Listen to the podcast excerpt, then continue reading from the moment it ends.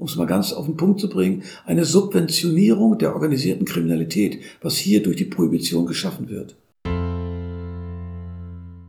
Ich selber würde es nicht mehr machen. Ich würde keine Substanz von irgendwelchen Fremden kaufen, sondern ich müsste einen Hausdealer, eine Hausdealerin haben, von der ich wüsste, okay, die hat ein gewisses Berufsethos.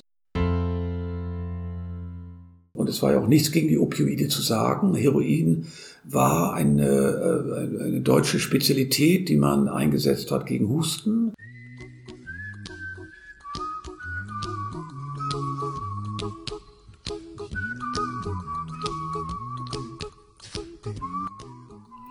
Es geht weiter mit Folge 3 unseres Cannabis-Kapitels und damit willkommen bei Science mit Mary. In der letzten Folge haben wir mit Dr. Sophie Kirchner über den Zusammenhang von Cannabis und Psychosen gesprochen, also was zu viel Kiffen oder zu früh anfangen mit unserem Körper so machen kann. Heute wollen wir darüber sprechen, was die Sozialwissenschaft zum Thema Verbot von Drogen sozusagen hat. Also, warum sind Drogen überhaupt verboten? Was macht das mit uns? Und was macht das mit den Drogen? Wer eignet sich dazu besser als Professor Dr. Heino Stöver? Er leitet an der Frankfurter University of Applied Sciences den Masterstudiengang Suchttherapie und Sozialmanagement in der Suchthilfe und war zuletzt, haltet euch fest, in der Simplicissimus Doku Drug Nation zu hören und zu sehen. Super spannend und damit direkt reingehört.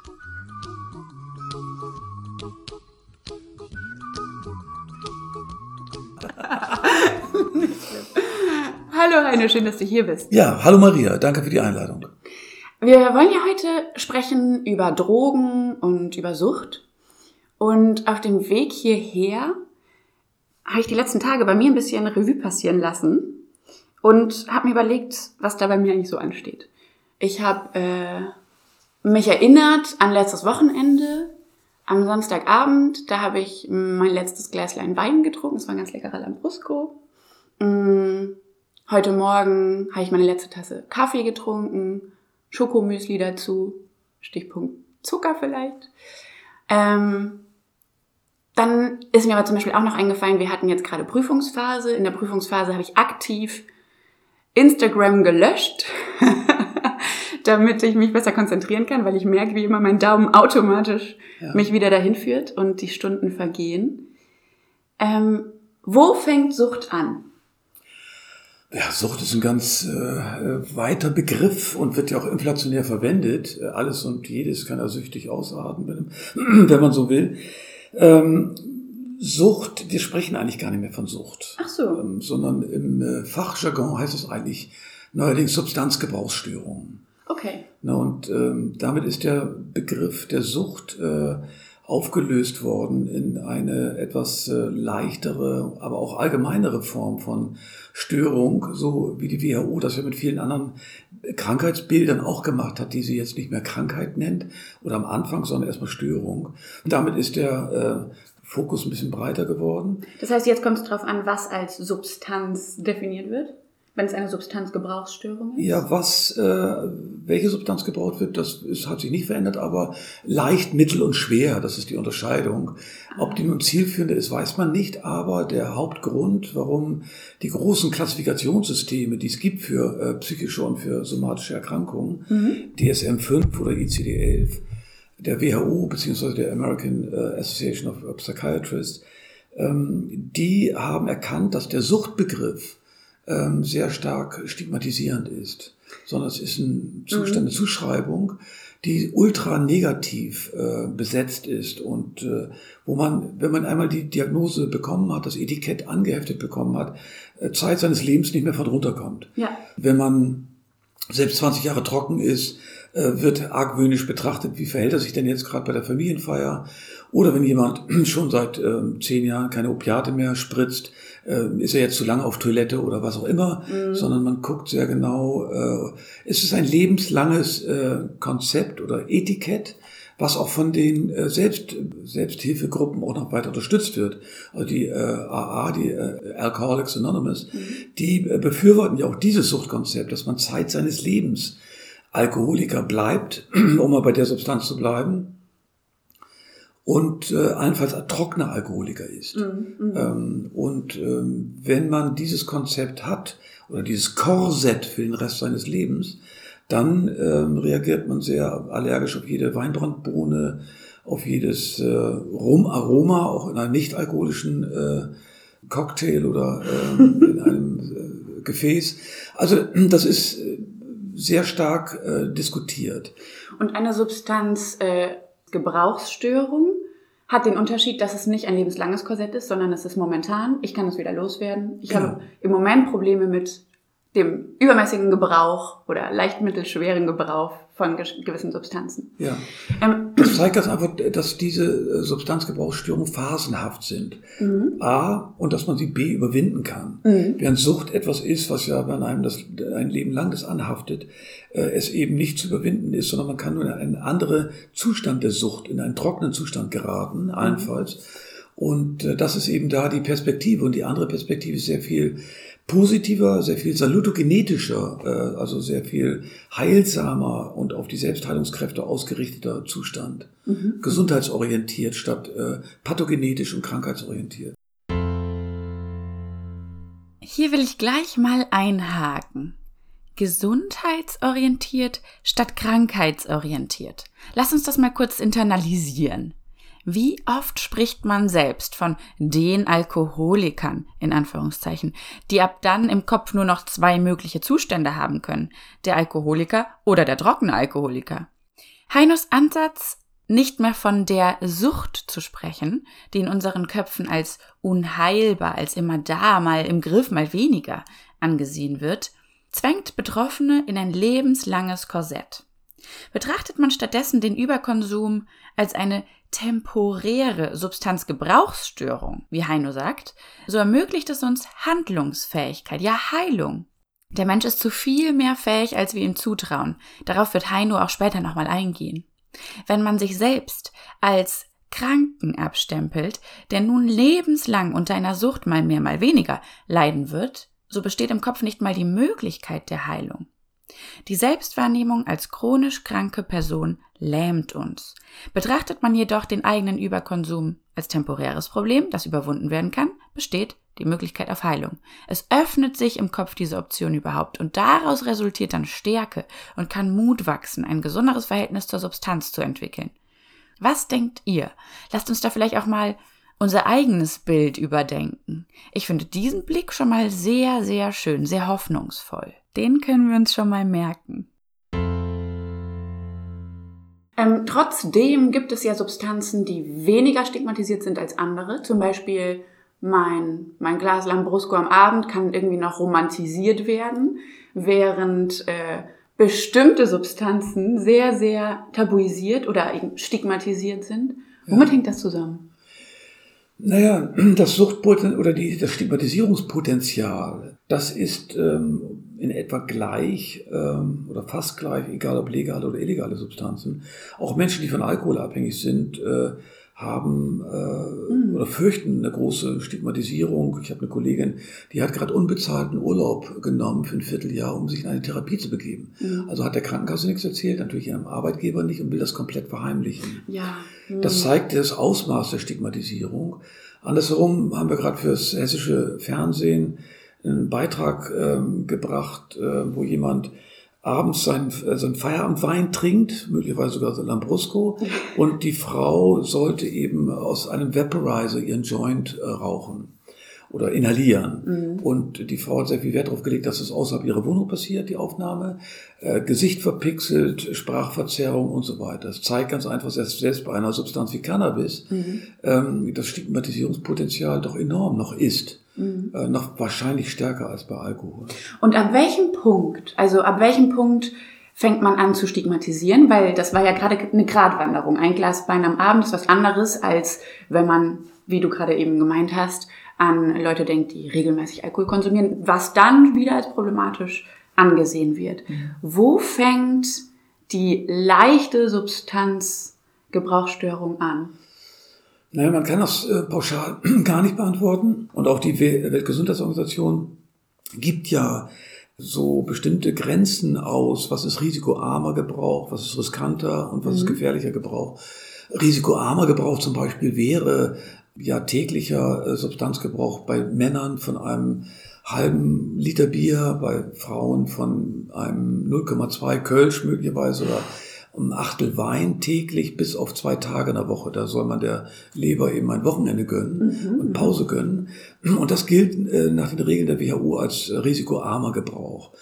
Das ist schon mal so eine Definition, die sich auf Risiko bezieht. Und ansonsten, was ähm, jenseits von dieser medizinischen äh, Definition, was problematisch, gefährlich oder als riskant bezeichnet wird, ist sehr vom Kontext abhängig, äh, von den Personen, von der Situation, in denen man trinkt. Ähm, das kann möglicherweise in weinaffinen Mittelmeerländern ganz anders aussehen als hier in Deutschland, wo man in äh, Mittelmeerländern, weinaffinen Ländern auch Mittagswein trinkt. Das macht man hier gewöhnlicherweise nicht, jedenfalls nicht während der Woche, mhm. vielleicht am Wochenende. Aber ähm, wenn man zum Beispiel heimlich trinkt, wenn mhm. man äh, trinkt, äh, obwohl äh, das unmittelbare familiäre oder Lebensumfeld negativ auf den Konsum reagiert, die Kinder möglicherweise, äh, die, die Freunde, die Partnerin. Das sind so ein paar Indikatoren. Ähm, oder wenn man ähm, seine, seinen sozialen ähm, Anforderungen nicht mehr nachkommt, mhm. nicht zur Arbeit erscheint oder schlechte Arbeiten schreibt oder morgens schon Pfefferminz lutschen muss, um die Fahne zu übertünchen, die mit Zahnpasta nicht mehr wegging das sind alles so Indikatoren, die darauf hinweisen, dass der Konsum offenbar, äh, wenn er jetzt dauerhaft passiert mhm. und nicht situativ einmalig am Wochenende oder Sonntagabend, so dass man montags, montags morgens eben Pfefferminz äh, schlucken muss, ähm, wenn das dauerhaft passiert, sind das Hinweise darauf, dass der Konsum äh, ja sozial jedenfalls ähm, problematisch ist. Mhm. Also das heißt, es ist ein Problem, sobald ich in manchen Situationen nicht mehr gesellschaftsfähig sind, so bin, so, sobald es soziale Konsequenzen für mich hat. Was sollte ich dann tun? Ich glaube, ähm, dass, es, dass der Reflexionsprozess ähm, ganz wichtig ist. Das kann auch jeder selbst noch. Äh, man ist ja dann irgendwie nicht gefangen, mhm. gefangen in so einem Suchtgefängnis oder in so einem äh, Abhängigkeitsverhältnis, sondern man kann sehr genau über sich vielleicht äh, Tagebuch führen, je nachdem, welche Ressourcen man hat, um zu reflektieren. Mhm. Auch sonstiges, meinetwegen gesundheitsabträgliches Verhalten zu reflektieren, dass man mhm. sich ungenügend bewegt, dass man sich schlecht ernährt und all das kennen wir alle, mhm. so dass wir dann ja, dass wir uns das selber nicht gönnen oder als Sünde definieren, wenn wir eine Currywurst essen oder mhm. mit, mit Pommes äh, oder beim Konditor ordentlich reinhauen. Das genießen wir zwar, aber anschließend fühlen wir uns möglicherweise besudelt, keine Ahnung, mhm. Kalorien besudelt äh, und legen dann mal wieder eine kleine Pause ein oder äh, steigen äh, dann vermehrt mal auf die Waage anschließend. Und genau so kann man es eben auch mit äh, Substanzkonsum, mit, mit psychoaktiven Substanzen machen. Ähm, wo man sich Regeln setzen kann, um ähm, sich selber zu begrenzen und zu kontrollieren. Und die, der Mensch und wir haben enorme Kontrollfähigkeiten, mhm. die wir auch anwenden. Und erst wenn wir merken, äh, wir kriegen keine Kontrolle mehr, dann kann man sich ähm, externe Hilfe holen, in Selbsthilfeorganisationen gehen. Aber die sind dann oft gebaut wirklich für schon ähm, süchtige Zustände, für Abhängigkeitsverhältnisse. Mhm. Mm, das Ziel ist also quasi gemäßigter Konsum, bewusster Konsum, vielleicht hedonistischer Konsum, der uns nicht unbedingt schadet, was ja auch schön sein kann. Und trotzdem hat es der Staat sich zur Eigensache gemacht, da auch noch einzugreifen und quasi ein bisschen patriarchalisch zu entscheiden, mm, uns beim Selbstschutz zu unterstützen, würde ich jetzt mal sagen. Mhm. Nach welchen Kriterien wird entschieden, welche Substanzen okay sind und welche kriminalisiert werden müssen. Ja, es ist ja nicht nur der deutsche Staat, der sozusagen äh, patriarchalisch eintritt und den Menschen sagt, äh, guck mal, wir geben euch drei Drogen, mit denen müsst ihr jetzt glücklich werden. Mhm. Das ist Alkohol, das ist äh, Tabak, Nikotin und äh, das ist Kaffee, Tee und so weiter. Mhm. Alles andere nehmt ihr entweder bestimmungsgemäß nach den äh, Regeln des Arztes oder der Ärztin oder ihr nehmt die am besten gar nicht und das sind die illegalen Substanzen. Wie das zustande gekommen ist, ist total spannend. Das ist ja, betrifft ja die Weltgemeinschaft, die sich dann so in Opiumkonferenzen Anfang des letzten Jahrhunderts ähm, getroffen hat und äh, wo verschiedene Interessen ausgehandelt worden sind und dann am Ende zu einem Suchtstoffkontrollübereinkommen geführt haben. Mhm, ne? mhm. Und diese Interessenlage war durchaus sehr divers und, und was dann rauskam, war manchmal auch eher zufällig. ähm, Deutschland zum Beispiel hat da eine ganz seltsame Rolle gespielt, um da mal dabei zu bleiben. Mhm.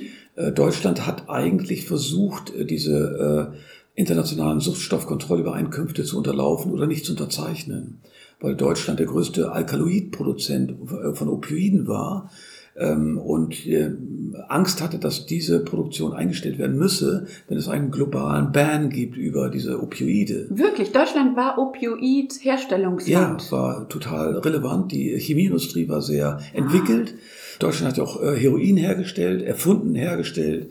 Später dann im Zweiten Weltkrieg auch Methadon hergestellt ähm, und war eben sehr führend überhaupt in der, in der Pharmaindustrie, in der Chemieindustrie. Ja. Und äh, erst der verlorene Erste Weltkrieg hat dazu geführt, dass im Versailler Vertrag, also in dem Vertrag, wo die Sieger sozusagen über äh, den Besiegten äh, einen Vertrag ausstellen, was alles gemacht werden muss, neben Reparationen, aber auch der Beitritt zu diesen internationalen Suchtstoffkontrollübereinkünften. Als Strafe. Als Strafe, als, als Bedingung, als um Bedingung, wieder in die Weltgemeinschaft ja. aufgenommen zu werden. Und das hat Deutschland dann irgendwie auch 1927 äh, realisiert. Spannend, welche Substanzen dann sozusagen in diese Suchtstoffkontrollübereinkunft gefallen sind. Mhm. Ähm, Cannabis zum Beispiel spielt in Deutschland überhaupt keine Rolle, hat dann mhm. äh, irgendjemand aus Ägypten eingebracht in diese Konferenz und äh, das war eher so Bazar-ähnlich, würde ich mal so im Nachhinein so despektierlich sagen, als wissenschaftlich geleitet. Ja. Ähm, und es war ja auch nichts gegen die Opioide zu sagen. Heroin war eine, äh, eine deutsche Spezialität, die man eingesetzt hat gegen Husten, sehr bewusst und äh, ja, auch noch gegen andere Zustände, ähm, unter anderem auch gegen die Morphinsucht, mhm. äh, die schon äh, bekannt war, die in, im Wesentlichen eine edle Sucht war, weil sie Soldaten betroffen hat, die im Ersten Weltkrieg für ihr Land gekämpft haben. Und in der Literatur können wir es eben sehr gut äh, ablesen. Äh, bekannte Literaten haben dann eben in den 20ern äh, schon versucht, noch ähm, die von Opiaten abhängig waren, äh, zum Arzt zu gehen. Es gab schon so eine Ärztehopping. Die Ärzte haben schon gesagt, so ganz gut ist das nicht mehr, können wir nicht mehr so lange machen, mhm. äh, weil man diskutiert, dass das verboten werden soll. Was waren denn die Probleme von den Heroinabhängigen?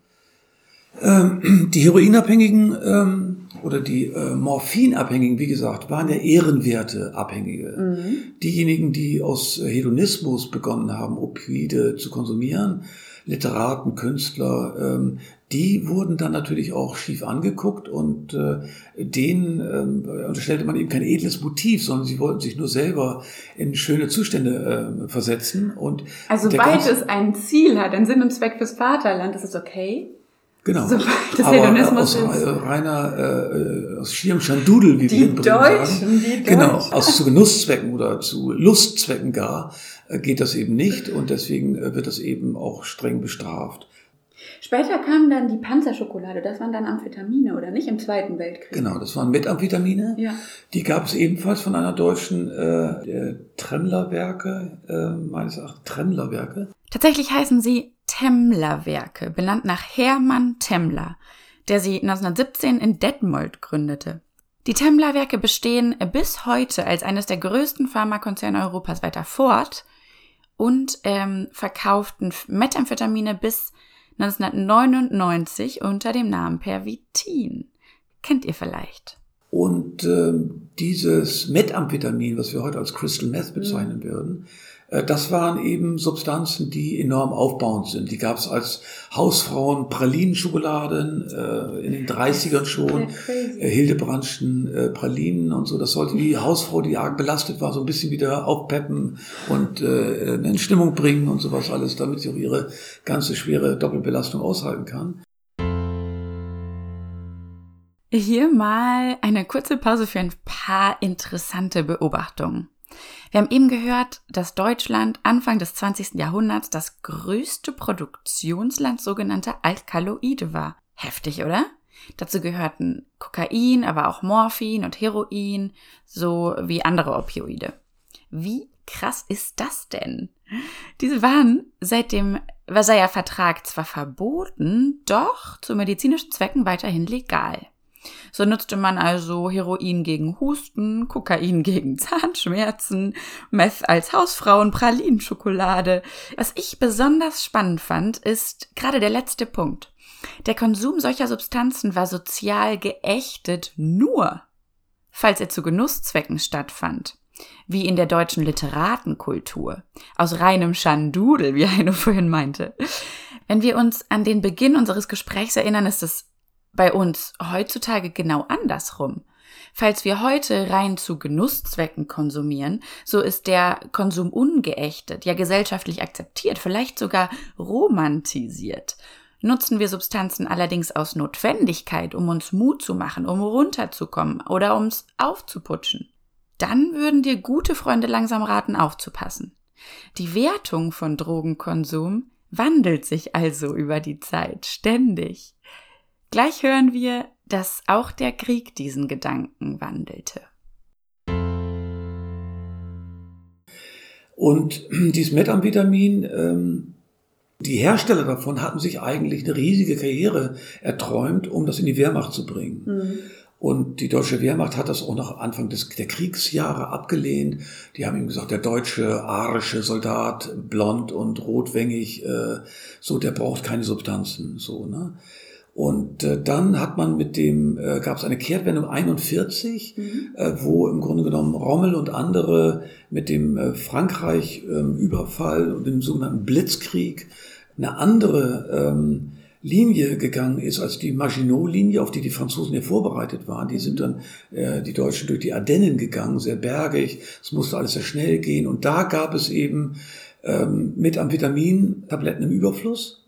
Mhm weil ähm, die Tremmlerwerke den, der, den Wehrmachtsoffiziellen nachweisen konnten, es gibt auch ein wunderschönes Buch dazu, äh, wie Soldaten äh, funktionieren mit Methamphetamin und ohne Methamphetamin. Also, in also es wurden schon Studien gemacht. Es wurden Studien gemacht, mit tollen Fotos begleitet. Also zwei Gruppen mit und ohne Methamphetamin äh, haben Aufgaben gekriegt über die ganze Nacht und so. Man sah dann bei der einen Gruppe ohne Methamphetamin, dass sie um drei Uhr mit dem Kopf auf den Tischen lagen und gepennt haben und die anderen waren wach und frisch. Während und des Kriegs wurden Studien dazu gemacht. Ich bin mir nicht ganz sicher, ob das 39 war oder schon ja, während des okay. Krieges. Ähm, und die Tremmerwerke hatten große Mühe, mhm. diese Substanzen im Grunde genommen an die Wehrmacht ranzubringen. Aber spätestens nach diesen Versuchen mhm. ähm, ist dann das eingesetzt worden und spielte im Frankreich Überfall äh, 41 die zentrale Rolle. Mhm. Das heißt, man, die Leute waren 36 Stunden wach, 48 Stunden.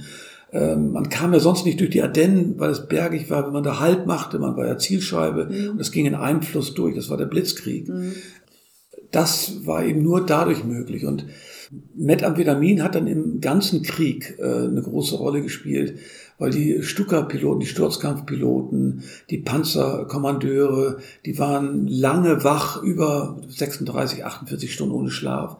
Und das haben die nur damit gekriegt. Einer der bekanntesten ist vielleicht Heinrich Böll, der dann so flehentliche Briefe nach Hause geschrieben hat als Soldat. Er möge, seine Eltern mögen ihm doch bitte Panzerschokolade ähm, schicken. Pervitin war der Handelsname. Ja. Ähm, und äh, er hätte nichts mehr und äh, er müsste doch wach sein und äh, tolle Briefe. Ja, und. Äh, da gibt es gute Arte-Dokus zu. Genau. Pervitin ist eigentlich auch in der Tschechoslowakei, in, in Tschechien bis vor, bis heute eigentlich der zentrale Name. Tschechien hat kein Heroinproblem, sondern ein Pervitin-Problem. Mhm. Unter anderem, weil es auch selbst hergestellt wird. Tschechien, Bayern, äh, Polen, so in diesem genau. Dreieck. Die deutsche Ostgrenze, da ist ja heute auch Crystal Meth. Genau. Absolutes. Also wir würden in Bremen hier in die Drogenszene gehen können und fragen, ey, habt ihr Crystal Meth? Die Leute würden uns mit großen Augen angucken. was wollt ihr denn? Was, was habt ihr denn am Start?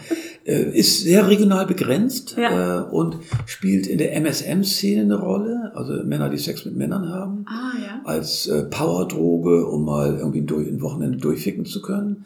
Aber ansonsten spielt das in wenigen anderen Ländern und Bundesländern und Städten eine Rolle. Mhm. Ja. Spannend. Okay, und dann folgte auf diesen Boom, Drogenboom, 61 oder so, das Betäubungsmittelgesetz?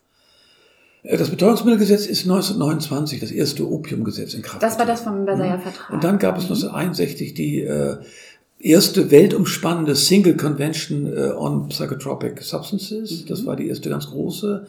Äh, und dann gab es 71 das äh, nächste deutsche Betäubungsmittelgesetz. Mhm, mhm. Und das war auch spannend von der Historie, weil äh, Deutschland völlig, äh, oder die, die parlamentarischen Parteien alarmiert waren. Es gab die Studentenbewegung. Cannabis spielte dann eine große Rolle als Bewusstseinserweiterung oder LSD. Und ähm, da kamen dann die psychotropen Drogen dazu. Genau, mhm. ja. Obwohl als Psychotrop würde man alle psychoaktiven Substanzen äh, nennen. Das sind eher dann die äh, halluzinogenen Drogen. Halluzinogene Drogen, genau. Mhm. Das war so eine halluzinogene Hochzeit, würde ich mal sagen. Mhm. Also wo man ähm, ja in LSD vieles hineininterpretiert hat und bewusstseinserweiternd äh, Dropout, äh, Tune In und so. Das waren so die äh, Timothy Leary, ganz große Philosophen, die sozusagen äh, LSD überhöht und, und beworben haben. Cannabis genauso. Und dann gab es die ersten Debatten im Bundestag. Was machen wir jetzt damit? Mhm. Und äh, die Bundestagsprotokolle lesen sich völlig spannend, weil man Angst hatte, die deutsche Jugend wandert nach Kathmandu aus, nach Nepal und äh, innerhalb äh, der 69er Hippie-Bewegung genau, sozusagen, ja. Ja, und, äh, Kolonnen und die kommen als äh, gebrochene Menschen zurück und gehen bei uns in Rente, in Frührente. Total spannende Protokolle. Und man wusste wirklich nicht, was man machen sollte. So wie man bei Covid-19 vor zwei Jahren nichts wusste, wie man dem begegnen soll und wie man bei HIV-AIDS 1983 nicht wusste, wie man mhm. darauf reagieren sollte. Und ähm, insofern muss man das so ernst nehmen. Und dann gab es Modellprojekte, wie man mit Drogenabhängigen, äh, vor allen Dingen Opiatabhängigen umgeht. Mhm. Und am Ende, da hat sich herauskristallisiert so eine therapeutische Kette mhm. äh, in der Hilfe, Beratung, Entzug, Entwöhnung, Nachsorge und so. Vom Kern her ist das so geblieben bis heute obwohl sich die Modalitäten anders jetzt darstellen, so dass man auch das eine unabhängig von dem anderen nehmen kann und äh, die Module sozusagen frei wählbar sind. Ja, und das Kontrollmoment, von dem wir anfangs gesprochen haben, spielt eine viel größere Rolle heute. Genau, das wollte ich gerade sagen. Ich wusste gar nicht, dass da so eine therapeutische Kette entstanden ist in der Zeit, sondern ich dachte, Ziel war eher Abschreckung durch Verbot. Ja, die Kriminalisierung, das strafrechtliche Vorgehen, der mhm. strafrechtliche Umgang mit diesem Phänomen war natürlich gerichtet auf Angebotsverknappung und Abschreckung. Man hat dann äh, bis zu zehn Jahren Haft eingeführt für äh, Handel und so weiter. Ziemlich strikte äh, rechtliche Vorgaben. Mhm. Ähm, und damit wollte man die Menschen eigentlich abschrecken. Das andere war ja die, Drogenhilfe. Man hat ja beides gemacht, mhm. Ähm, Bestrafung und Hilfe. Diejenigen, die sich helfen lassen wollten, denen wollte man eine bestimmte Form der Hilfe anbieten, die abhängig waren, mhm. die auch nicht Händler waren, sondern nur Konsumierende. Und äh, da hatte man eben zweigleisig so ein Hilfenetz äh, begonnen auszubauen. Und das ähm, besteht, gehe ich jetzt mal stark von aus, bis heute fort. Ja, dieses Hilfenetz äh, besteht, wie gesagt, bis heute, ebenso wie die Repression bis heute besteht, sogar noch äh, strafrechtlich verschärft. Für bandenmäßigen Handel kann man heute 15 Jahre hinter die Gitter, hinter Gitter gehen. Sehr viel mehr als für Pädophilie oder für viele andere äh, Vergehen. Ähm, das ist mal klar. Obwohl sich die Drogenhilfelandschaft sehr verändert hat. Also mhm. man setzt sehr viel mehr auf Selbstkontrolle, man setzt sehr viel mehr auf niedrigschwellige Hilfe, trotz bestehender und verbleibender Sucht. Mhm. Und natürlich gibt es das äh, abstinenzorientierte ähm, Drogenhilfeprogramm, die therapeutische Kette, die am Ende nur auf Abstinenz setzt. Und wer das nicht schafft, äh, der fliegt da eben wieder raus. Und äh, aber da, da, daneben und als komplementäre mhm. Hilfestrategie hat sich ein ähm, eine sogenannte niedrigschwellige Harm Reduction äh, Strategie entwickelt die Spritzen ausgibt äh, für, mhm. für die HIV-Prävention ja. und vieles andere, um die Kontakt erstmal zu den Menschen zu bekommen, weil das Abstinenzziel für manche ganz weit weg ist. Abstinenz ist ja auch hart, wenn man ein wirkliches, ähm, ich wollte gerade Suchtproblem sagen, jetzt habe ich mir auf die Zunge gebissen, ja. äh, Substanzgebrauchsproblem hat, ähm, dann ist Abstinenz ja, also Ganz weit weg. Ganz weit weg. Ja, das kann ich ja und es ist in, in der Tat die zentrale Barriere im Drogenhilfesystem, dass wenn man nur ein einziges Ziel hat, ja. auf das man alle Menschen, so divers sie sein können, mhm. äh, ausgibt als relevant und förderungswürdig, dann fallen da ganz viele raus. Und ganz viele Menschen werden nicht, überhaupt gar nicht erst angesprochen, mhm. obwohl sie meinetwegen durchaus Hilfe benötigen würden.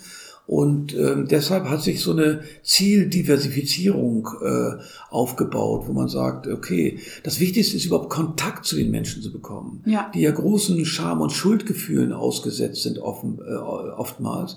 Und Kontakt zu ihnen zu bekommen, zu gucken, was ist eigentlich das nächste Ziel. Nicht das, was ganz weit entfernt ist. Abstinenz wollen wir alle, ist auch schön. Ähm, so, obwohl es für viele Menschen auch einen riesigen Verlust von Lebensqualität bedeutet. Ähm, aber was können wir jetzt für dich tun? Äh, Mangels an Wohnung, äh, an Kontakt zu deinen Kindern, zu deinen Partnern, Eltern, ähm, brauchst du sterile Einwegspritzen, um dich ohne Infektionsgefahren ähm, intravenös, ähm, zu, äh, also um spritzen zu können. Ähm, brauchst du ein, gute Alufolie, wovon du dein Heroin ähm, inhalierst oder äh, was brauchst du, was sind deine größten Nöte im Moment? Und denen können wir nachkommen. Und dann können wir sehen, was, was können wir zusammen machen. Du bist der Auftraggeber, die Drogenhilfe ist der Auftragnehmer. Und ähm, das hat so gemündet in, in die moderne Form von Therapie, Schrägstrich Unterstützung von zieloffene Drogenarbeit. Die Zieloffene Ziel- Drogenarbeit. Die zieloffene Drogenarbeit, akzeptierende Drogenarbeit. Wir akzeptieren deine Entscheidung, äh, Drogen nehmen zu wollen oder äh, weiternehmen zu wollen. Ja. Und wir helfen dir trotzdem unterhalb des Abstinenzziels in den unmittelbaren, basalen und existenziellen Bedürfnissen. Ehrlich gesagt fand ich diesen Punkt beim ersten Hören relativ krass. Man denkt sich, warum sollte ich den Konsum von Menschen mit Konsumstörung akzeptieren? Warum sollte ich den Wunsch akzeptieren, weiterhin Drogen zu konsumieren, wenn es der Person offensichtlich schadet?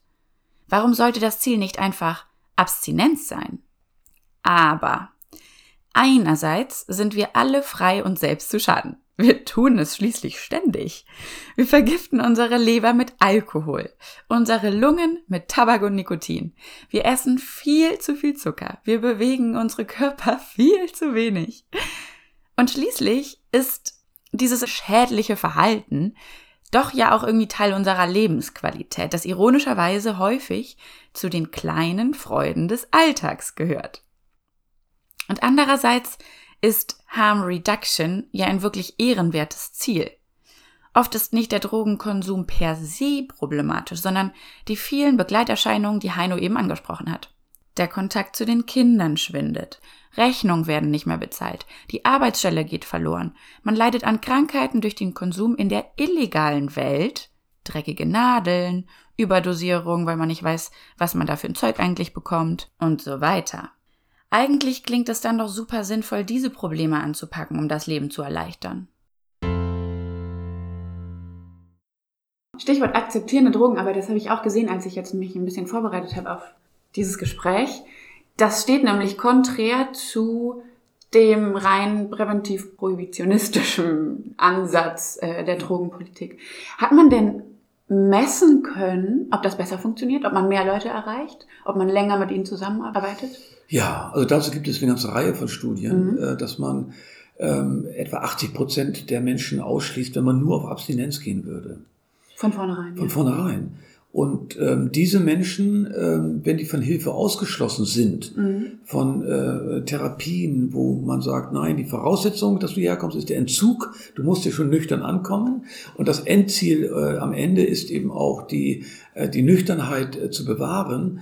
Ähm, dann schließt das eben viele Menschen aus. Und diese Menschen, die ausgeschlossen werden, für die verschlimmert sich die Situation. Mhm. Die chronifiziert sich, äh, die ver verhärtet sich, verstetigt sich. Und wenn man dann beim erneuten Angang fünf oder zehn Jahre später da wieder ansetzt und guckt, was können wir, wie können wir ihnen helfen, ähm, dann trifft man ja auf eine ganz andere Situation. Dann haben sich äh, gesundheitliche, soziale, finanzielle, rechtliche Probleme angehäuft, die erstmal aus dem Weg geräumt werden müssen, bevor wir an das Therapeutische gehen können, von der Sucht oder von der Substanzgebrauchsstörung loszukommen. Ist also eigentlich das Problem, wir wollen ja auch später über Legalisierung sprechen, ist das Problem die strafrechtliche Verfolgung des Ganzen, die als logische Konsequenz, als rechtliche Konsequenz Abstinenz fordert als Ziel? Ist das das Problem? Also würde ohne, ohne die Illegalität bestimmter Drogen wäre dann Abstinenz vielleicht gar nicht das absolute Ziel, weil es ja legal wäre, sie zu konsumieren und dann könnte man es nur aus therapeutischer Sicht oder aus pathologischer Sicht ähm, Ja. angehen. Also die ähm, Strafverfolgung von Konsumierenden trägt auf jeden Fall dazu bei, dass ähm, die Stigmatisierung verstärkt wird, die Diskriminierung, die, Aus der soziale Ausschluss, die soziale Ausgrenzung verstärkt wird. Mhm. Äh, wenn man Menschen verfolgt, äh, dann ducken sie sich weg, sie verstecken sich, sie nehmen eben keine Hilfe in Anspruch. Ähm, sie gehen nicht zu Beratungseinrichtungen. Äh, und das kennen wir aus vielen anderen Feldern auch. Also als zum Beispiel Bayern im AIDS-Bekämpfungs- oder Maßnahmekatalog Zwangstestung vorgesehen hatte mhm. in den 80er Jahren. Mhm. Ähm, und die Sub im Grunde genommen erreichen wollte, die Sexarbeiterinnen, die Drogenabhängigen, die Männer, die Sex mit Männern haben und so weiter, dann sind diese eigentlich in der Subkultur verschwunden. Mhm. Und man hat die polizeilicherseits gar nicht mehr vorladen einladen können oder äh, abholen können zum Zwangstest auf HIV. Und das ist eben die Konsequenz. Wir verlieren dann jeden Kontakt, weil die mhm. Menschen Angst haben, äh, verfolgt zu werden, angegriffen. Und wenn man sich plötzlich schämen muss für etwas, was ja eigentlich gar nicht schamvoll ist sozusagen. Ja. Krank sein oder, oder ähm, Abhängigkeitsprobleme hat wahrscheinlich fast jeder in einem bestimmten Rahmen, auf einer Skala. Ja. Und da hat sich seit den 80ern äh, in der in einer libertären Gesellschaft, in einer demokratisch-libertären äh, Gesellschaft ganz viel getan. Mhm. Wenn wir allein mal denken an die Situation von schwulen Männern, mhm. da gab es einen Berliner Bürgermeister, der am Anfang seines Amtsantritts gesagt hat, ich bin schwul und das ist gut so. Das war Klaus Wowereit. Ich sage das nie wieder, aber ich sage es jetzt einmal, ich bin schwul und das ist gut so. Mhm. Und das hat die, eine, für die ganze Schwulenbewegung eine, eine riesen Befreiung mhm. gegeben dadurch. Äh, das gab es für Frauen, die sich eben auch als lesbisch äh, geoutet haben, öffentlich, äh, klar und deutlich. Äh, das gibt es zum kleinen Teil auch für Drogenabhängige, obwohl natürlich überhaupt nie mit diesem Ausmaß, mhm. aber immerhin so eine kleine Tür, Türspalt ist geöffnet worden gegenüber einer Akzeptanz auch dieses Lebensstils. Die Strafverfolgung selber, um dabei zu bleiben, verstärkt den psychosozialen, rechtlich-finanziellen Druck auf Menschen.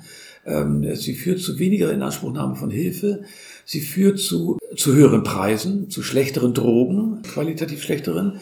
Äh, sie führt dazu, dass Menschen sich verstecken müssen und eben offen, therapeutisch, gesundheitlich ihre gesundheitlichen Probleme nicht ansprechen können. Und das hat natürlich fatale Folgen. Über ein paar dieser fatalen Folgen haben wir mit Sophie in der letzten Folge ja gesprochen. Vor allem eben, dass Betroffene sich viel zu spät Hilfe holen. Aber auch im Allgemeinen haben sich Krankenhausaufenthalte, die mit Cannabiskonsum in Bezug stehen, vervielfacht.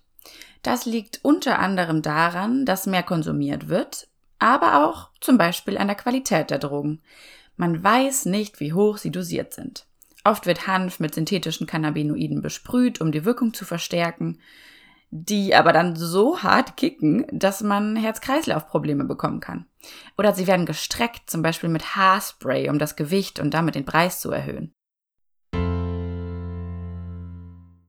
Das ist ja eigentlich auch etwas, was auf, also als Begleiterscheinung von ja. der ähm, Kriminalisierung ja. dieser Drogen genannt werden muss. Genau, also das betrifft alle Substanzen. Ähm, wir haben es ganz stark beim, bei den Opiaten, äh, wo die Händler alle ihr, ihren kleinen Profit mit Streckungen machen, zum Teil lebensgefährlicher mhm. oder zumindest gesundheitsabträglicher Strecksubstanzen. Äh, wir haben es auch beim Cannabis. Etwa zehn Prozent äh, des Cannabis äh, sind mit ähm, bestimmten Streckstoffen verschnitten. Zehn Prozent. Zehn Prozent? In etwa. Okay.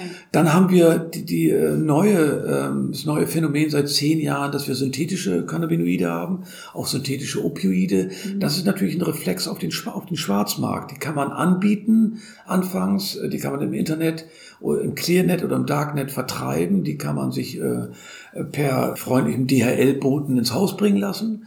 Ähm, aber man weiß die, die Stärke dieser Substanzen gar genau. nicht. Und es ist nicht verwunderlich, dass Menschen in Psychosen geraten, weil sie überhaupt gar nicht einschätzen können, was das ist. Wir müssen uns vorstellen, wir sind bei Rewe und dort gibt es äh, zehn Meter eine, eine Alkoholiker-Batterie auf ähm, sechs oder sieben Fächern bis nach mhm. oben unter die Decke. Und es gibt nur Flaschen ohne Etikett. Äh, die einen sind mit klarsichtiger äh, Flüssigkeit, die anderen rosé und die anderen rot. So, nehmen wir mal die klarsichtige. Wir kaufen die und mhm. ähm, denken, wir kriegen jetzt einen schönen Chardonnay und äh, es ist aber äh, Korn oder Wodka. Ja. Und äh, der 16-Jährige der, oder der 18-Jährige setzt das an zum Schluck und äh, so, das kann eben fatale Folgen haben. Wenn man diese Flasche dann leert, auch für Mhm. jeden äh, 16, 18 oder auch 20-Jährigen. Und so ist es in etwa bei Cannabis. Wir gehen zum Dealer, Ja. der fragt nicht nach unserem Personalausweis, wie alt wir sind, ob wir schon rauchen dürfen. Warum sollte er auch? Er hat keine Quali keinen Qualitätsausweis. Mhm. Wenn wir oft bei ihm oder ihr kaufen, kann man sagen, okay, man kennt ihn, es bekommt mir gut, ist in Ordnung, der hat eine gute Connection nach Holland oder baut selber an, was auch immer, dann bekommt es uns gut. Aber wenn wir fremd sind irgendwo und was kaufen, oder fremd in einer Stadt, in einem Land, ähm, dann gehen wir doch erhebliches Risiko ein. Ich selber würde es nicht mehr machen. Ich würde keine Substanz von irgendwelchen Fremden kaufen, sondern ich müsste einen Hausdealer, eine Hausdealerin haben, von der ich wüsste, okay, die hat ein gewisses Berufsethos, die will anständige Ware vertreiben und möchte ihre Kunden auch zufriedenstellen.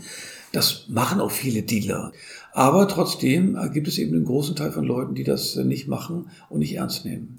Und viele Dealer vielleicht auch, die vielleicht gar nicht wissen, welche, welche Ware sie da verkaufen, weil sie Ja. nur Zwischenhändler sind, ja. Ob es überhaupt Cannabis ist, Ja, genau. äh, könnte auch alles Mögliche sein, was irgendwie ja wach macht, kickt oder sonst irgendwas.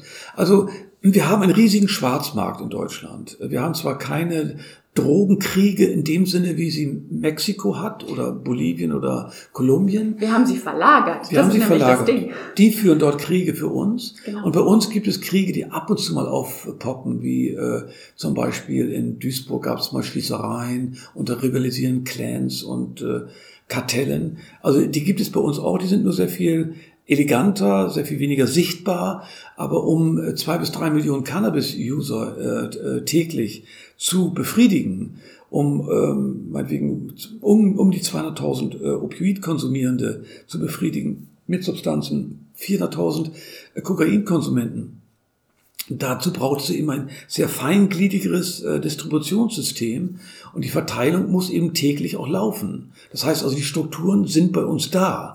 Es ist so verrückt und wenn man daran denkt, dass sogar schon der Konsum illegal ist, wie viele Menschen man dadurch in die Kriminalität zieht. Du meinst gerade zwei bis drei Millionen Konsumenten Ja. oder Konsumentinnen täglich. Plus die Leute, die sie verkaufen, plus alle Zwischenhändler, plus die Clans, die sich damit einen Arsch voll Geld verdienen. Mhm.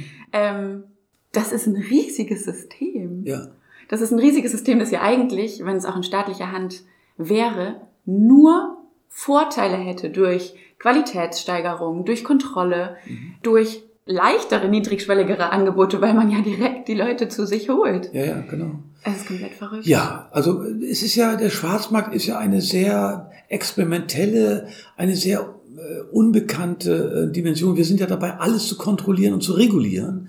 Schwarzmarkt gab es bei uns nach dem Zweiten Weltkrieg. Da haben Menschen äh, Möbel, Schmuck äh, gegen etwas zu essen verkauft. Das ist gar keine Frage, aber der sollte ja abgebaut werden. Oder bestimmte sogenannte Polenmärkte gibt es dann ab und zu mal. Da drückt vielleicht die Polizei mal ein Auge zu, weil sie irgendwie selten äh, passieren. Aber dieser riesen Drogenschwarzmarkt ist der letzte, wo wir eigentlich der organisierten Kriminalität und ihren Ausläufern erlauben, hier freie, freie, relativ freie Geschäfte zu machen. Sogar noch weitergehend, wir garantieren ihnen ihre Profite, Ja. indem wir die, äh, das hohe Preisniveau akzeptieren äh, und ihnen die Profite garantieren. Das ist eine Subvention, um es mal ganz auf den Punkt zu bringen, eine Subventionierung der organisierten Kriminalität, was hier durch die Prohibition geschaffen wird. Es ist sehr, sehr, sehr krass.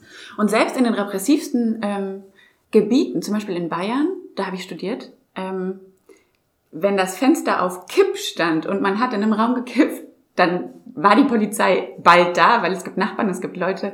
Es ist sehr, sehr, sehr streng. Hier in Bremen ist das anders. Das Fenster steht auf Kiff. genau. Okay, äh, ist schon verdächtig. Und trotzdem sieht man ja, dass es nicht verhindert wird durch diese, Ja, durch diese strengen überhaupt nicht. Also Cannabis ist in der Mitte der Gesellschaft angekommen. Ja. Ganz klar. Ich äh, vielleicht ein paar Zahlen dazu. Ähm, dann sehen wir, wie stark das eben äh, tatsächlich der Fall ist. Ich kann sie mir nicht merken, deswegen muss ich mal eben kurz ablesen. Also 10 Prozent der Jugendlichen, 12 bis 17-Jährigen haben jemals in ihrem Leben Cannabis konsumiert. Ähm, bei den 18 bis 25-Jährigen sind es 46 Prozent. In den letzten 30 Tagen haben die 18- bis 20-Jährigen, da hat jeder Zehnte äh, Cannabis genommen, bei den 21- bis 24-Jährigen auch etwa jeder Zehnte. Und ähm, in der Altersgruppe der 18- bis 64-Jährigen, also die große erwachsene Bevölkerung, da haben äh, 28 Prozent jemals in ihrem Leben Cannabis konsumiert und in den letzten 30 Tagen drei Prozent. So, ähm, das sind Zahlen, die schon mal andeuten, dass in den letzten 30 Tagen oder jemals im Leben doch viele Menschen äh, nicht nur mit Cannabis äh, Erfahrung gemacht haben, sondern auch mit den Ausläufern der organisierten Kriminalität. Mhm. Also ähm, sie hätten ja auch was anderes angeboten bekommen können. Vielleicht hat er auch ähm, Kokain am Start oder Crack oder was auch immer.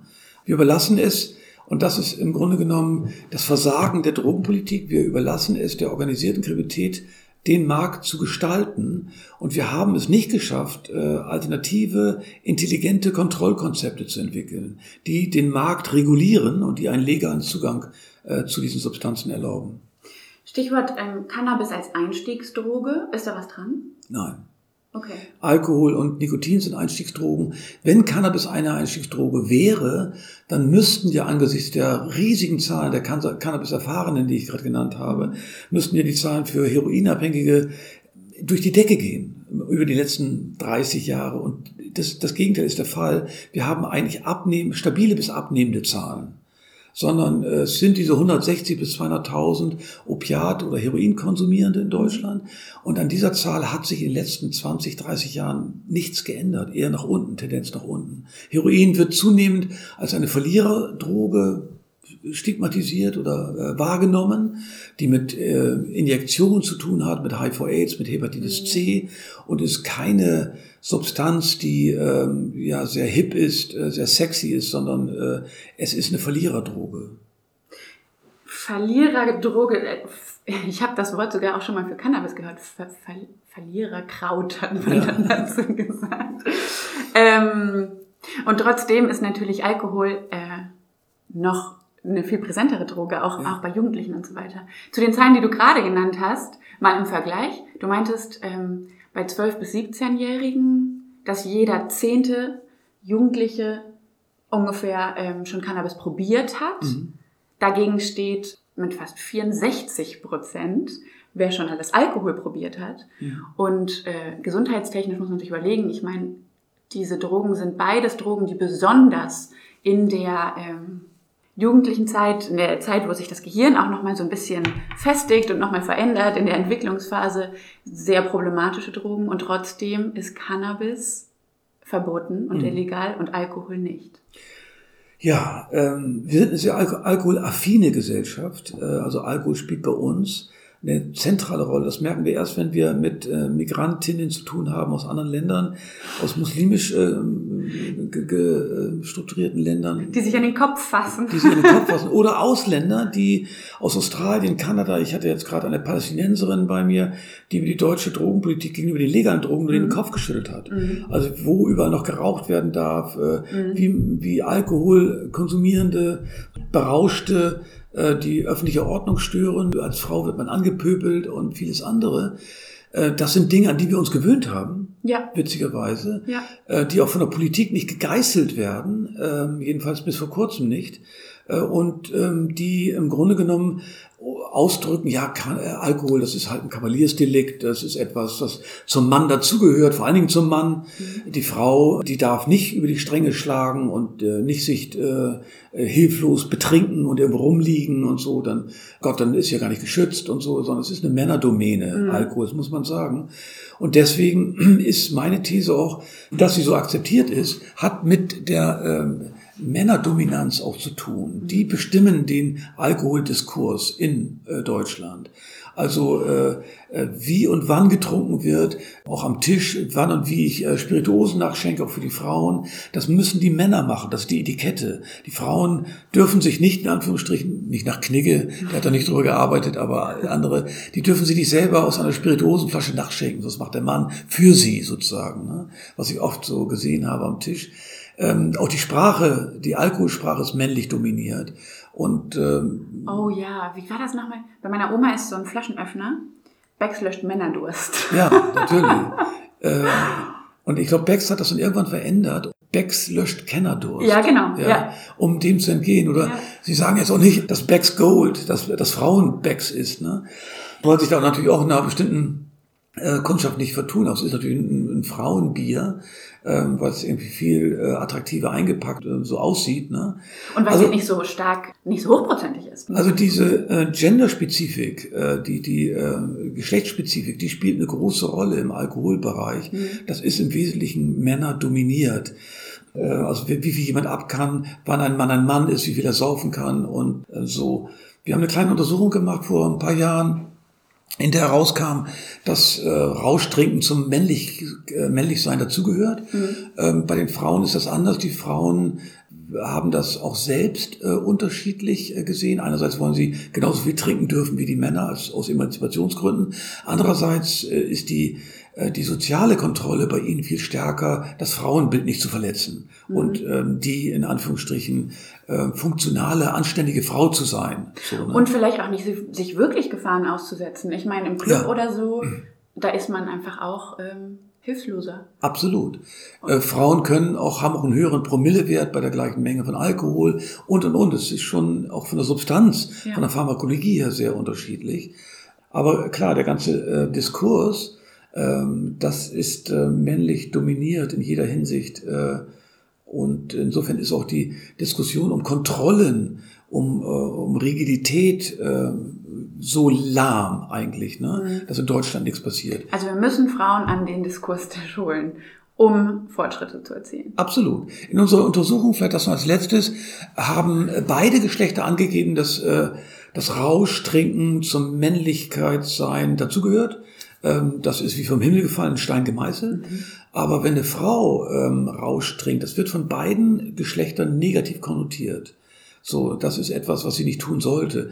Das sollte sie am besten auch machen, äh, geschlechtshomogen, in geschlechtshomogenen Settings, aber nicht sozusagen in geschlechtsheterogenen.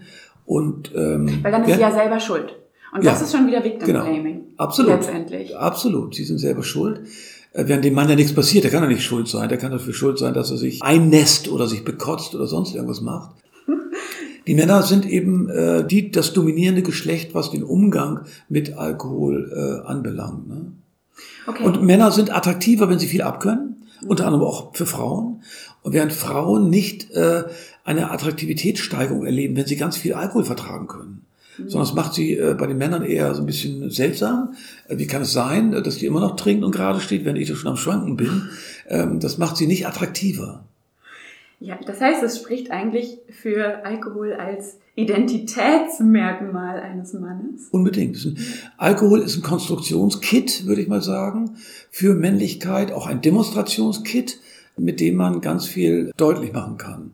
Und Mann und Alkohol ist eben eine besondere Affinität, die so bei den Frauen nicht gegeben ist. Äh, da werden ja auch andere Substanzen präferiert und äh, es dient anderen Zwecken. Während des Koma-Saufen oder dies, äh, dieses Rauschtrinken bei Männern einen sehr viel höheren Stellenwert hat als bei den Frauen. Auch in der Adoleszenz. Okay, also wir halten fest, wenn wir unserem Ziel näher kommen möchten, bewusst zu konsumieren, müssen wir erstmal Geschlechterrollen aufbrechen. Oder reflektieren. Oder reflektieren. Niedrigschwelligere Angebote machen, die nicht ähm, stigmatisierend sind. Was steht noch auf der To-Do-List? Sprache und Begriffe zu reinigen und, und zu gucken, inwieweit wir äh, Stigmatisierung damit schon transportieren, mhm. indem wir von den Süchtigen sprechen oder du hast ja auch so angefangen, sorry, wenn ich das mal so sagen darf, aber wann fängt es an mit der Sucht? Ja. So, das ist unser Thema, was uns völlig äh, Nee, richtig gut, dass du mir da die Finger Nein, Na klar. Äh, es ist nur so selbstverständlich. Ja. Ähm, und immer wenn meine Studierenden über Sucht reden, äh, müssen sie fünf Euro zahlen. Ich bin steinreich geworden darüber. Ich, ich würde lieber sprechen über die Zustände, die da vorliegen. Mhm. Sucht am Ende gibt es ja, ist ja gar keine Frage, dass mhm. Menschen nicht mehr kontrollieren können. Mhm. Aber davor liegen andere ähm, Störungsfelder, mhm. wo Menschen äh, phasenweise trinken, nachdem sie meinetwegen in Rente gegangen sind, Sinn, Sinnverlust gehabt haben oder Partnerverlust äh, oder Scheidung, Arbeitsplatzverlust oder was auch immer, mhm. in eine andere Stadt gegangen sind. Und Alkohol, weil es ja so ein fantastisches äh, Fluidum ist, um zu kompensieren mhm. nach einem stressigen Arbeitsalltag, äh, ist das ja das fantastisch Einfache zu trinken und mhm. sich damit runterzubringen, statt sich mit Kunst ähm, zu befriedigen, mit Sport, mit Bewegung, mit tollem Essen, äh, Leute kennenlernen. Alles muss ja organisiert werden. Das ist furchtbar kompliziert. Im Gegensatz zu dem Glas mit Alkohol abends. Zu der schnellen Befriedigung. Zu der schnellen Befriedigung. Mhm. Pharmakologisch schnell gemacht, bumm. äh, um zehn bin ich äh, bettfein oder bettmüde und äh, bin dann fit für den nächsten Tag und gehe um halb ins Bett. So. ja, das ist die Frage nach der kurzfristigen oder der langfristigen Lösung dann. Genau. Und viele Menschen sind eben in diesen Phasen drin, die sie auch selber wieder überwinden. Mhm. Äh, man muss eben nur den Menschen, das haben wir zu wenig getan, spiegeln, welche Kontrollfähigkeiten und Möglichkeiten sie haben. Wenn das denn mal zu viel wird, ich würde das ganz, ich würde da ganz positiv rangehen mhm. äh, und an die Ressourcen der Menschen äh, appellieren, äh, die die meisten von uns haben. Nur man, man muss stärker darüber reden können, ja. dass das normal ist, dass man solche Phasen hat. Ja. Äh, dass man sagen kann, mein Gott, meine Frau hat sich von mir getrennt. Ich, zuerst wusste ich gar nicht, was ich tun soll. Ich habe nur gesoffen. So. Und das habe ich drei Monate gemacht. Danach dachte ich, okay, das geht so nicht weiter. So, ne? Zum Beispiel. Das ist wirklich ein super, super Tipp, den wir ja auch schon ganz am Anfang angesprochen hatten. Wir Menschen schaffen es meistens, uns so zu regulieren, dass die Dinge mehr oder weniger im Gleichgewicht bleiben. Mal nimmt eine Gewohnheit die Überhand, wie hier in Heinus Beispiel das Trinken nach einer Trennung. Das ist vollkommen normal und erstmal nichts Besorgniserregendes. Durch unser besorgtes Bemitleiden allerdings können wir Menschen in solchen Situationen in ihrem Handeln eher verstärken. Stattdessen sollten wir ihnen die Hand reichen, sagen, bei mir war das doch auch nicht anders und dabei unterstützen, wieder das Gleichgewicht zu finden. Aber das trauen wir uns nicht, weil eben die Stigmatisierung, die Stigmatisierung so hoch ist und äh, wir selbst über unsere Klischeeabhängigen lachen. Das war bei Alkohol Harald Junke. Harald Junke, Kenn kennst du nicht mehr, ne? Du bist zu jung dafür. Das war so ein Berliner Entertainer, Aha. der so ähm, ja große Feiern geleitet hat und auch gesungen hat, das war so der Vorzeigealkoholiker oder beim Mensch mit Alkoholgebrauchsstörung, mhm. der dann am nächsten Tag nach seinem Absturz in der Bildzeitung stand und alle haben drüber gelacht, wie geht's dem Harald heute? Und bei ähm, Heroin ist es die äh, Klischeeabhängige. Ich weiß es nicht. Christiane F. Die kenne ich auch nicht. Kennst du auch nicht? Oh. Wow, total jung, wunderbar. Äh, Christiane F. war eine Figur, äh, über die es ein Buch und ein Film gab. Ähm, Film mit sogar Filmmusik mit David Bowie. Ähm, und zwei Sternreporter haben eine Geschichte eines, einer jungen Frau aufgezeichnet und auch verändert und geschönt und dramatisiert, ähm, was von vielen Jugendlichen, ich denke von vielen unserer Zuhörerinnen äh, gelesen worden ist oder auch der Film gesehen worden mhm. ist mit Sexarbeit und Sorge für ihren Freund und sowas alles sehr dramatisch herging. Mhm. Diese Christiane App gibt es auch heute noch, mhm. ist heute ein Methadon-Programm und ähm, das war so, so ein, eine Klischee-Heroinabhängige. Und dann die beide, Bahnhof Zoo, kennst du nicht zufällig? Doch, Bahnhof Zoo, aber ich habe es nicht gelesen. Die okay, das, das, ist das Buch um Christiane F. Ach, tatsächlich? Ja, genau. Ah, okay. Und jedes Mal, wenn ich am Bahnhof Zoo bin, denke ich nochmal eben an diese äh, Bahnhof Zoo auf dem Damenklo, äh, was da äh, abging, auch, ist auch besungen worden mhm. und so weiter. So, ähm, das sind unsere Klischee-Geschichten. Das zeigt aber, das sind so Suchtkarrieren, die wir für ganz Deutschland als die typischen genommen haben. Aber vieles passiert eben vorher. Phasenweise, situativ, äh, länger oder kürzere Phasen. Das muss nicht unbedingt in, in eine finale Sucht mhm. münden, aus der man ja allerdings auch wieder rauskommt, sondern es kann ja vorher gestoppt werden. Und über diese Mechanismen wissen wir einfach zu wenig. Mhm. Ähm, egal, ob das Tabakabhängigkeit ist, äh, Alkohol oder Opiat oder Cannabis oder Kokainabhängigkeit. Ähm, da ist zu wenig in der Forschung und auch vor allen Dingen in der medialen Präventionslandschaft und in den Präventionskampagnen zu entwickelt worden. Mhm. Wir machen gerade eine Studie, die heißt Raus. Da geht es um darum, wie überwinden Menschen aus ihren eigenen Kräften die Tabakabhängigkeit. Ähm, die Tabakabhängigkeit, ja. ja. Die nimmt nämlich tatsächlich ab. Die nimmt ab bei den 12- bis 17-Jährigen dramatisch. Mhm Überhaupt auch Alkohol nimmt ab bei den 12- bis 17-Jährigen mhm. glücklicherweise. Mhm. Es geben nur noch 6 oder 7 Prozent der sowohl Alkohol, in Bezug auf Alkohol als auch um Tabak, 6 bis 7 Prozent der 12- bis 17-Jährigen an, in der, letzte, in der letzten Woche ähm, Alkohol oder Tabak äh, genossen zu haben oder geraucht zu haben mhm. oder konsumiert zu haben. Das sind ganz erfreuliche Trends. Man muss mal sehen, wie nachhaltig das ist. Aber ähm, das sind Dinge, die sehr ja, glücklich sind. Natürlich gibt es da noch Ausweichgeschichten. Cannabis zum Beispiel ist relativ stabil. Mhm. Da zeichnen sich keine Rückgänge ab, aber dann kommen neue Substanzen hinzu. Aber grundsätzlich nimmt die Jugend weniger psychoaktive Substanzen. Das muss man sagen. Genau. Äh, und offenbar ähm, hat das mit vielen Faktoren zu tun, die äh, bei Jugendlichen eine große Rolle spielen. Also, dass die, dieser Gesundheitsdiskurs bei ihnen angekommen ist, also Rauchen ist komplett out eigentlich. Ne? Mhm. Ne? Weiß jeder und jede, ähm, dass das noch nicht mal mehr als, äh, als, als Weight Watcher, als Appetitzügler und als Gewichtskontrolle dienen kann. Mhm. Ne? Ähm, und bei Alkohol, das ist eine Opa-Droge. Alkohol, das ist irgendwie. Ja. Gut, man muss seine Erfahrung machen, aber dann äh, für viele äh, geht es dann raus und sagen, ja gut, ein paar Mal Rauscherlebnis gehabt, ich glaube, das ist es. Es gehört nämlich mittlerweile fast zum Erwachsenwerden dazu. Ja. Ich habe das gemacht, abgehakt. genau, ja. Drei, vier Mal. Ich wollte es erst nicht glauben, habe ich nochmal gemacht und nochmal und nochmal. Aber jetzt denke ich, Gott, was für eine Scheiße. Ja. Also so ist es. Und das Handy, das Smartphone, das spielt natürlich auch eine Rolle. Nicht nur der Gesundheitsdiskurs. Also als äh, dritte Hand äh, passt da erstens keine Zigarette mehr dazu und zweitens äh, unter Rauscheinwirkung die falsche WhatsApp an die falsche Person hat manchmal sehr existenzielle Folgen für Jugendliche. Ja klar, das sind die schlimmsten Sachen. Ja, man muss völlig kontrolliert und konzentriert sein, um die richtigen Botschaften an die richtigen Personen zu kriegen.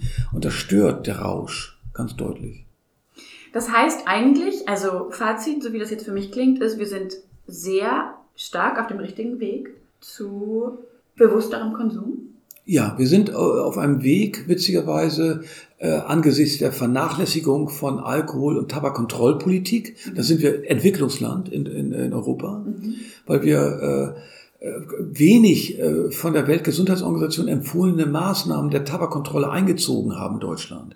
Die WHO empfiehlt zum Beispiel keine Zigarettenautomaten. Mhm. Deutschland hat 340.000. Mhm. Weltmeister. Kein Land auf der Welt hat so viele Zigarettenautomaten.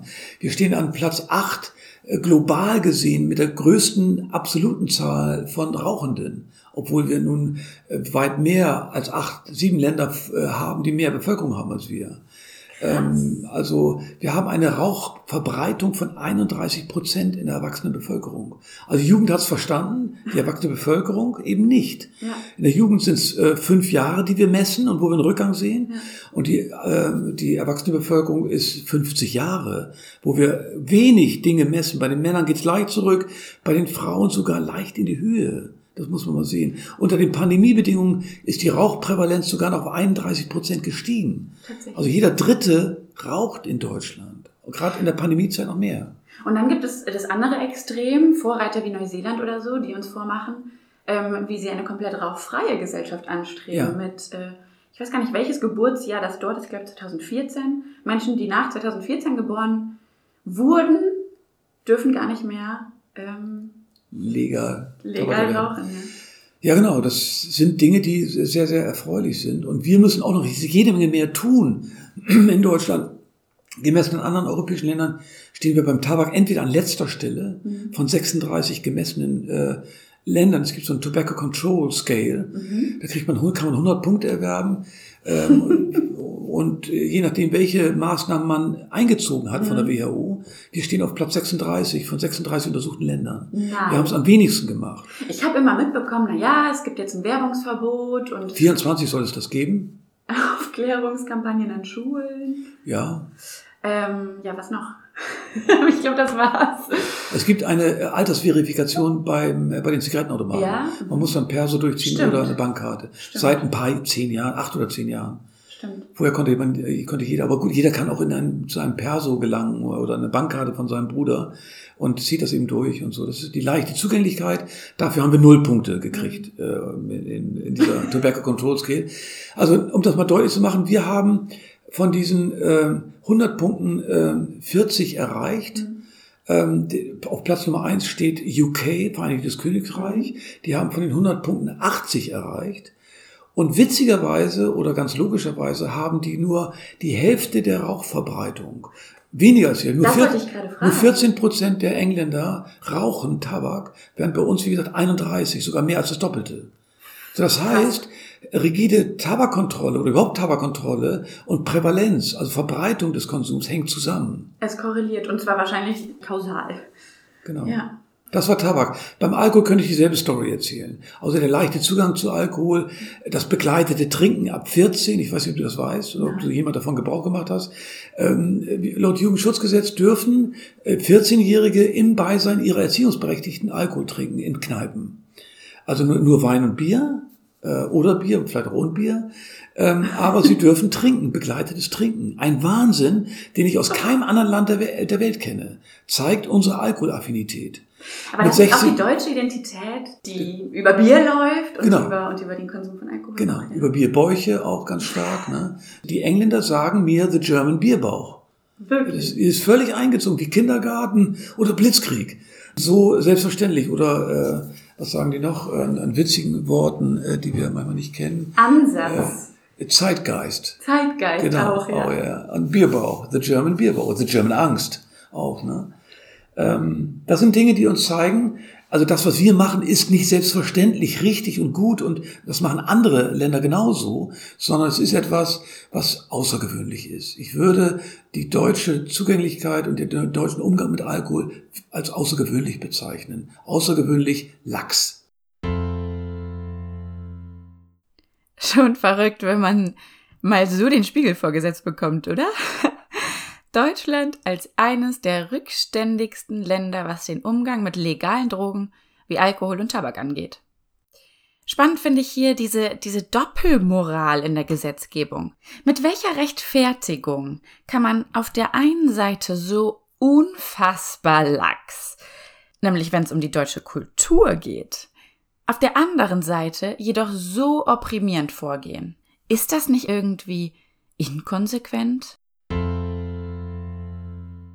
Das kennzeichnet eben auch die weite Verbreitung des Konsums und unsere Wahrnehmung von Betrunkenen als Normalität. Mhm. Während Alkohol ja eine fantastische Sache ist, um Gottes Willen. ähm, aber eben alles zu seiner Zeit und dosiert und wie man mit anderen guten Sachen eben einen sehr dosierten Umgang pflegt.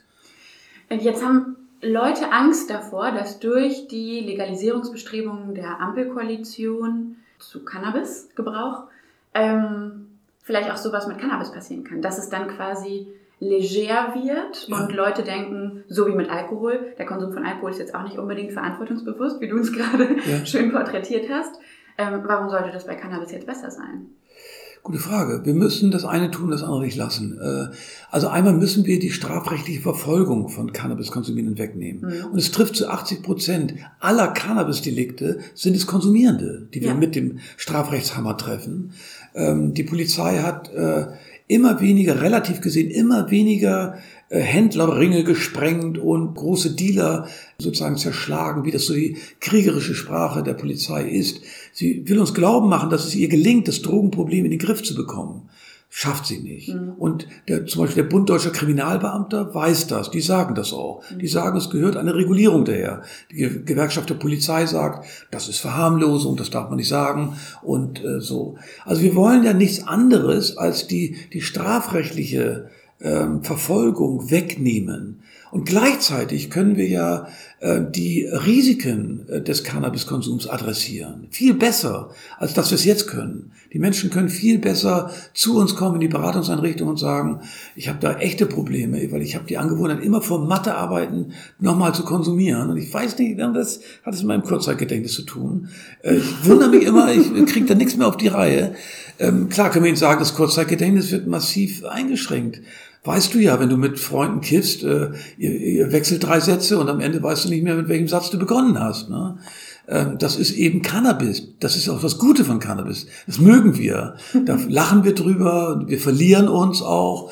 Und äh, das ist eben was anderes als in unserem Wachbewusstsein, wo wir sehr genau wissen, wo wir gestartet sind. Ne? Mhm. Das ist eben das äh, ozeanische Entgrenzung oder Rausch. So ist ist ja schön, hat seinen Platz äh, in unserem Leben und auch seinen wichtigen Platz, aber äh, alles zu seiner Zeit. Ne?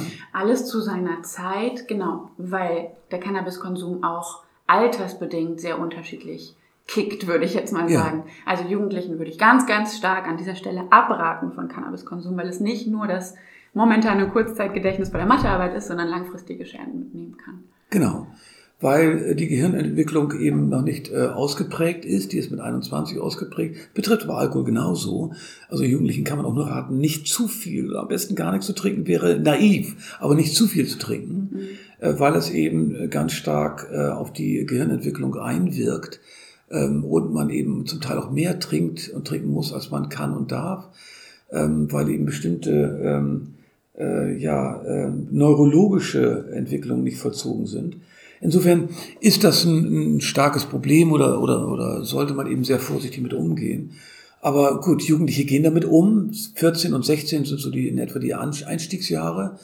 Und ähm, ich glaube nicht, und das zeigen uns auch die Daten aus anderen Ländern, USA, Kanada zum Teil, aber nur Belgien, Spanien, Holland, dass wir da einen Anstieg, einen großen Anstieg der äh, Konsumierenden haben, sondern äh, der wissenschaftliche Dienst des Bundestages, mhm. also den die Parteien im Bundestag ja ansprechen können und mit, mit Rechercheaufgaben äh, versehen können, die haben gerade eine Studie rausgebracht, wie es in anderen Ländern aussieht. Mhm. Und danach haben wir allenfalls in Kanada einen leichten Anstieg der über 25-Jährigen. Mhm. Man kann das aber auch so erklären, die trauen sich jetzt aus der Ecke. Mhm. Die gehen jetzt bewusst in Fachgeschäfte, kaufen sich etwas, was sie vorher aus dem Darknet oder aus dem Clearnet bezogen haben. Und das wird jetzt natürlich deutlich, das ist ganz klar. Aber nicht bei den Jugendlichen. Nicht Und bei den Jugendlichen. Ich glaube, ähm, in Colorado, da wurde es auch entkriminalisiert. Und da war der einzig signifikante Anstieg bei über 60-Jährigen. Ja, ja man kann da witzigerweise auch. Ja. Also die trauen sich aus der Ecke offenbar, was vorher sehr stark ähm, mit Stigma belastet war, kann jetzt öffentlich gemacht werden und wir können jetzt kaufen in Fachgeschäften. Ne? Viele geben es jetzt auch zu, dass sie kiffen, mhm. äh, weil sie sich trauen, das zuzugeben, während das vorher eben total verpönt war. Was, und jetzt schlagen wir die ganz große Schleife, ja auch extrem wichtig ist, um alle Tätigkeiten und Existenzen zu normalisieren, die immer da sind, ob ja. man es möchte oder nicht, ob man hingucken will oder nicht. Ja. Wenn wir es normalisieren, dann kann der Gebrauch viel natürlicher passieren, ja. ohne alle möglichen Nachteile. Genau. Ähm, was gibt dir Hoffnung? Hm, Hoffnung gibt mir ähm, der neue Drogenbeauftragte.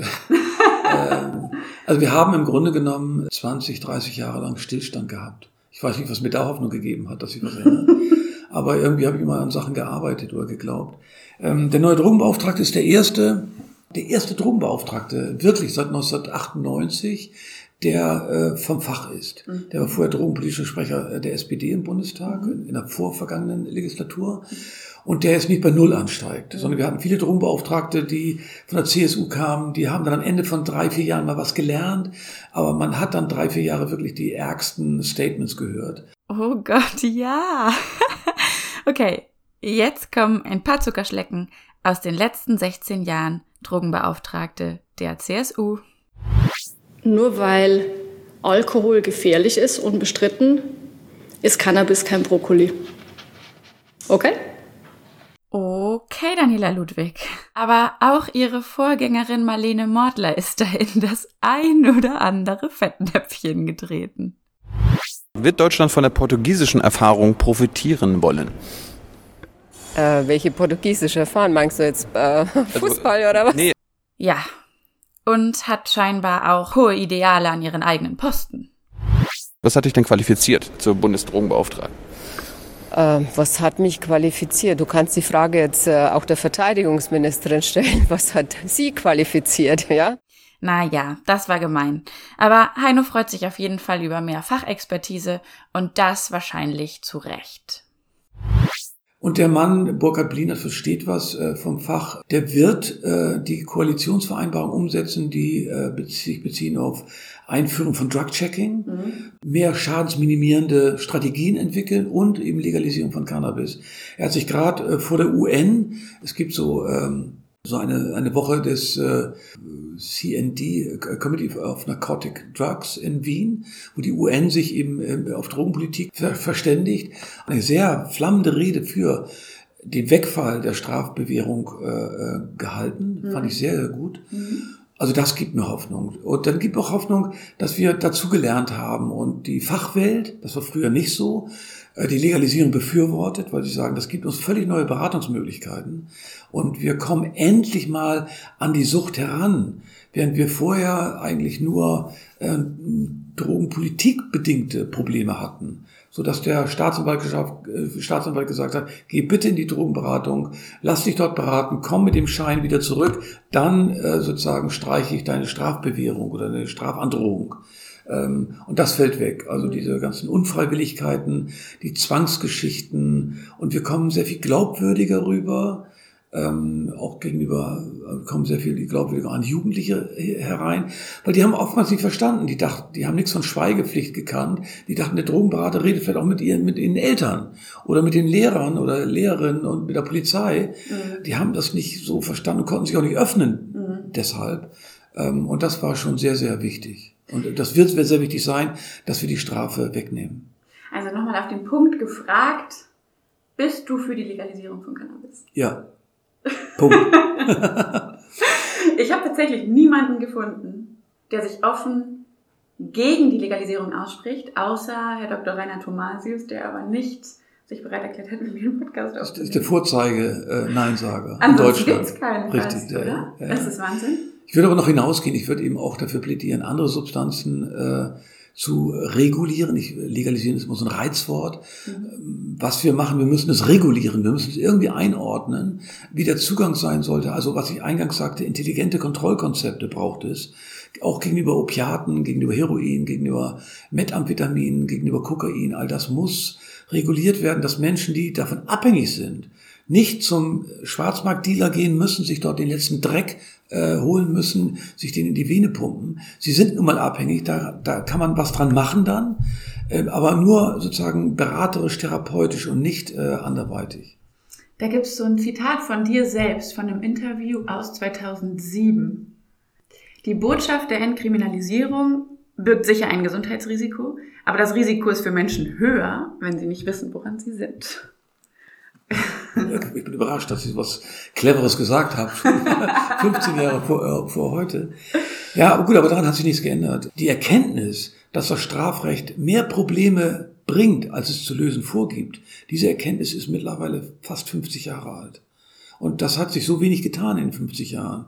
Also hier gerade an der Bremer Uni, mein Doktorvater Stefan Quenzel, der hat das mit Sicherheit, lass mich überlegen, na gut, vor 40 Jahren gesagt. Ja. Und hier und, sitzen wir. Und hier sitzen wir. Und müssen immer noch darüber ja. sprechen. okay, was möchtest du ganz zum Ende unseren HörerInnen auf den Weg geben?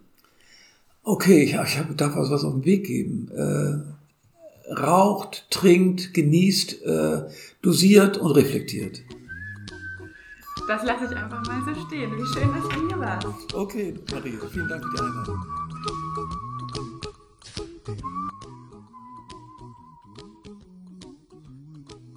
Wenn das mal nicht ein schönes Ende ist, hä?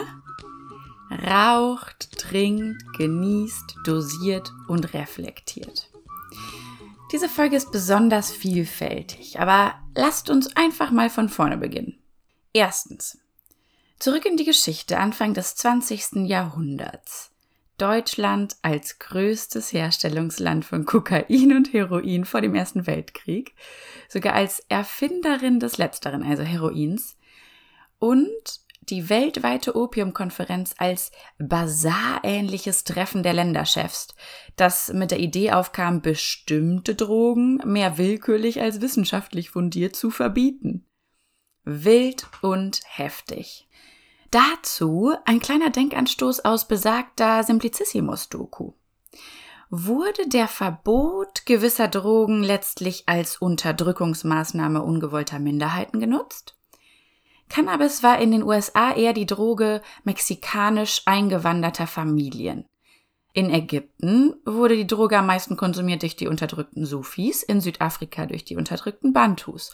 Auf den Philippinen war es vor allem die arbeitende chinesische Minderheit, die Opium konsumierte. Und in den USA galt Kokain als Droge der Schwarzen. Hm. Könnte damals eventuell auch politisches Kalkül hinter der Prohibition stecken? Heute wissen wir zumindest über die Auswirkungen des Verbots mehr. Und dazu gleich zum zweiten Punkt die Kriminalisierung von Drogenkonsum sowie die Strafverfolgung führt direkt oder indirekt dazu, dass Menschen sich verstecken müssen, ihre Probleme nicht ansprechen und Hilfe weniger in Anspruch nehmen.